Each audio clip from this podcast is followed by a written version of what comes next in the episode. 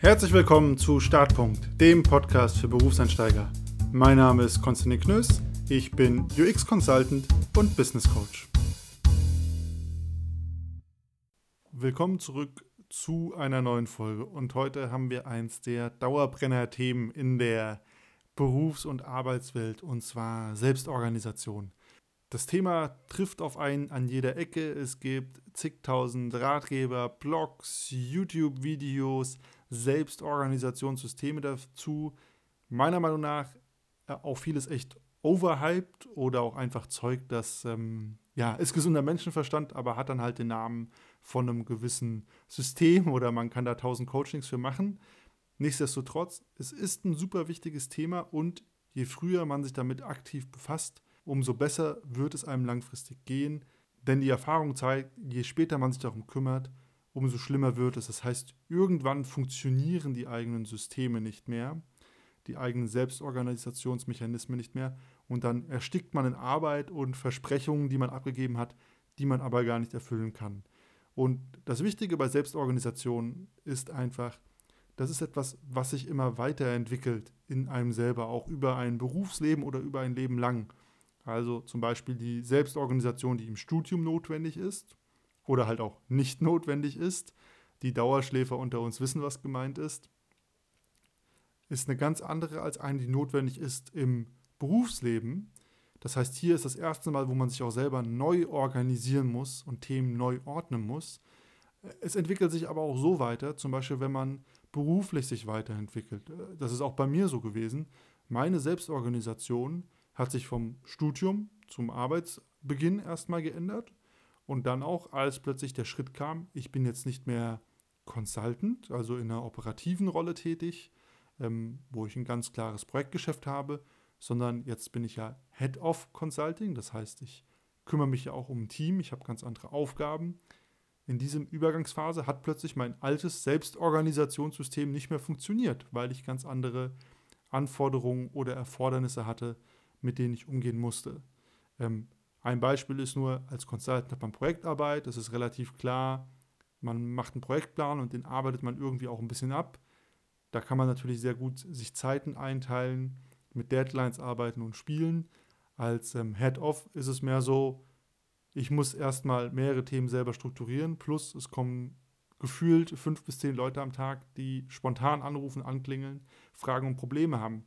Und da muss man sich natürlich ganz anders organisieren, die eigene Arbeit anders planen, um nicht komplett im Chaos zu ersticken und dann auch das Gefühl zu haben, okay, ich kriege gar nichts mehr auf die Ketten, ähm, ich bin ja nur noch am Telefonieren.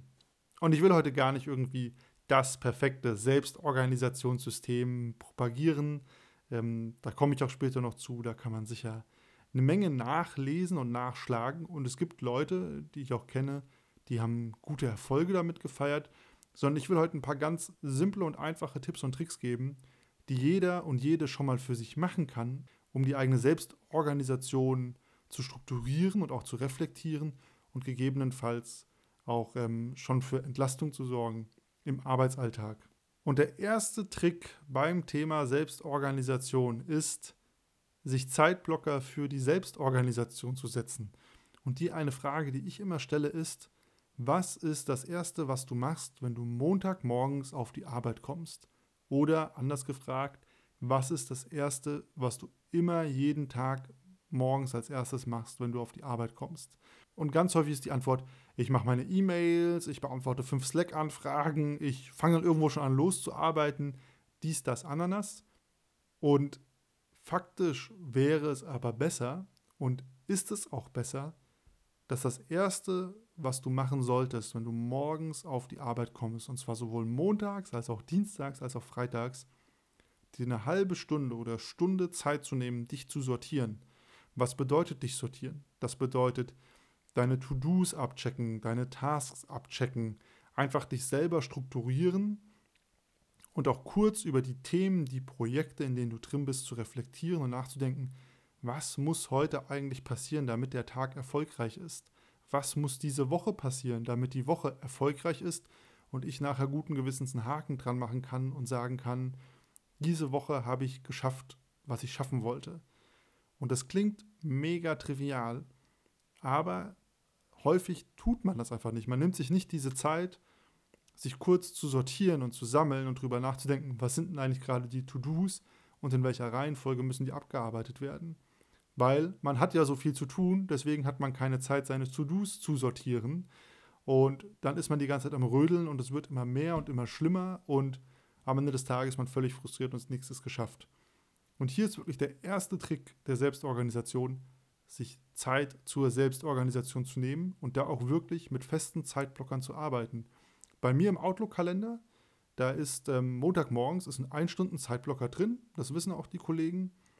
Das ist mein ähm, Weekly mit mir selber, wo ich komplett alle Tasks für die Woche sortiere, ähm, auch reflektiere, was muss denn diese Woche überhaupt laufen, wo ich auch auf den Kalender schaue und dann realistisch schon mal plane, okay, viele Termine, realistisch werde ich nur folgende Dinge auch so richtig schaffen und wo ich mich sortiere. Das heißt nicht, dass das immer klappt. Ähm, es passieren ja viele unvorhergesehene Dinge, aber es ist hilfreich, einfach um ein realistisches Bild zu haben und auch um zu wissen, hey, was ist denn, was muss denn wirklich laufen und was kann auch sich noch ein bisschen nach hinten rausschieben. Und die Analogie ist die gleiche wie beim IKEA-Schrank. Wenn du bei IKEA einen Schrank kaufst, dann kannst du ja nicht auch einfach alle Päckchen aufreißen und steckst erstmal die linke Regalseite in die rechte und schaust mal, was passiert. Sondern was macht man, zumindest wenn man die Möbel halbwegs gerade aufbaut? Man legt sich alles hin, man sucht die Anleitung, man sucht das passende Werkzeug und man sucht die Schrauben, von denen natürlich traditionell immer eine fehlt. Und dann fängt man an, loszuarbeiten. Und genauso solltest du auch deine Arbeit machen. Kurz, einmal alles ausrollen, sortieren und dann loslegen. Deswegen erster Tipp zur Selbstorganisation, Zeit nehmen, um sich selber zu organisieren. Der zweite große Tipp in der Selbstorganisation ist, Zeiten realistisch einschätzen. Und das ist etwas, das fällt vielen Leuten, nicht nur Berufseinsteigern, extremst schwer.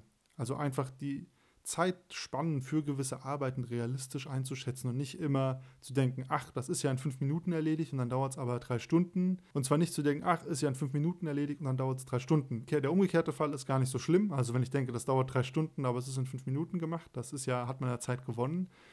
Aber der andere Fall ist natürlich das, was weh tut und das auch, wo die meisten Leute eher vom Pferd runterfallen.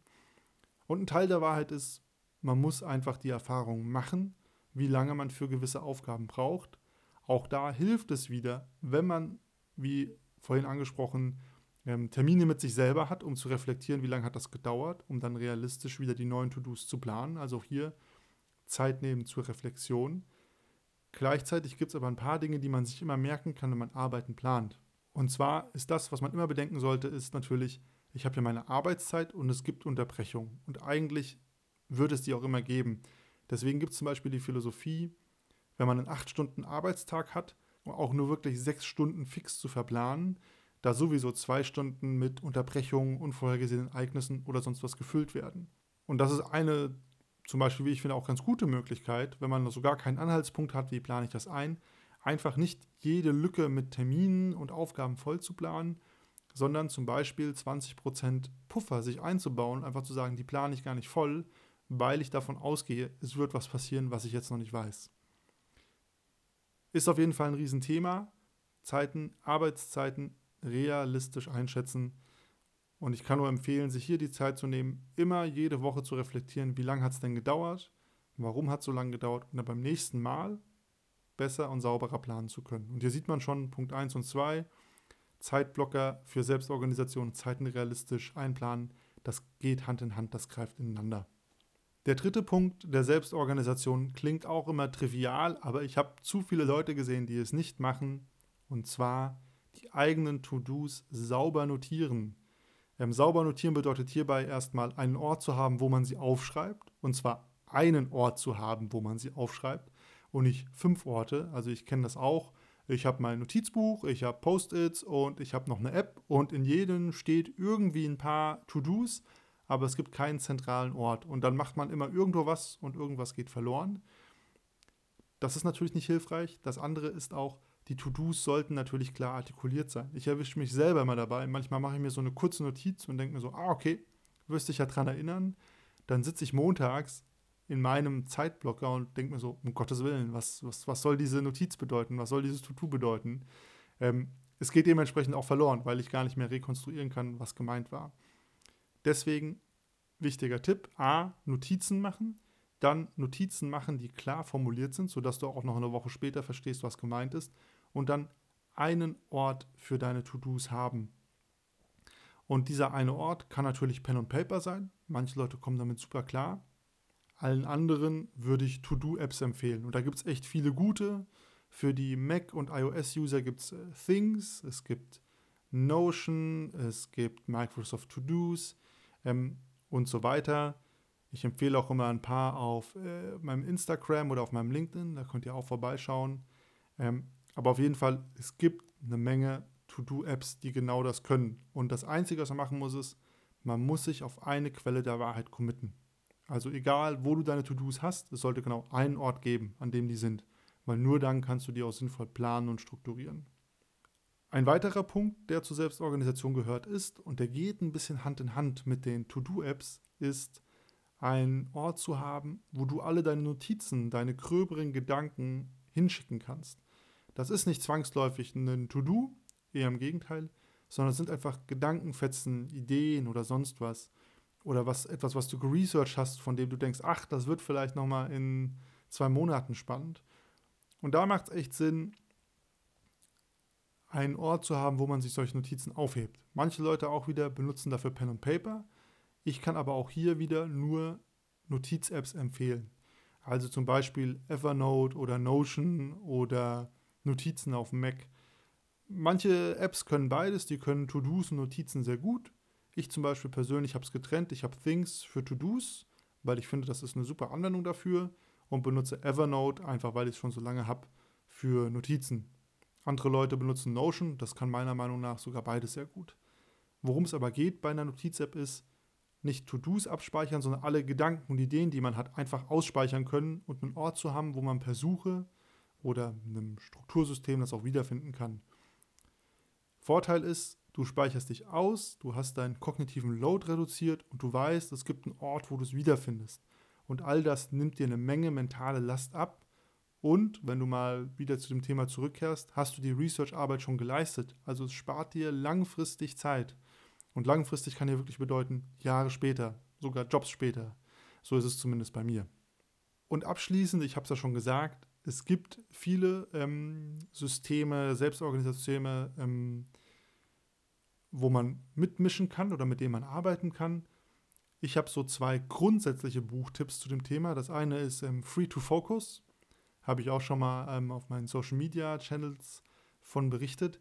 Das ist meiner Meinung nach ein gutes Buch, wenn es um so eine grundsätzliche Einstellung zu Selbstorganisation geht und darum geht, okay, wie kann ich denn meine Zeiten gestalten, so dass ich, wie der Titel schon sagt, Zeit habe, mich zu fokussieren. Das ist da ganz cool beschrieben, auch mit, wie mache ich einen Wochenplan, was sind eigentlich Arbeiten und welche sind mir wie, wie wichtig. Und das andere ist, ähm, die Effective Executive ist von Peter Trucker oder Drucker wird er geschrieben.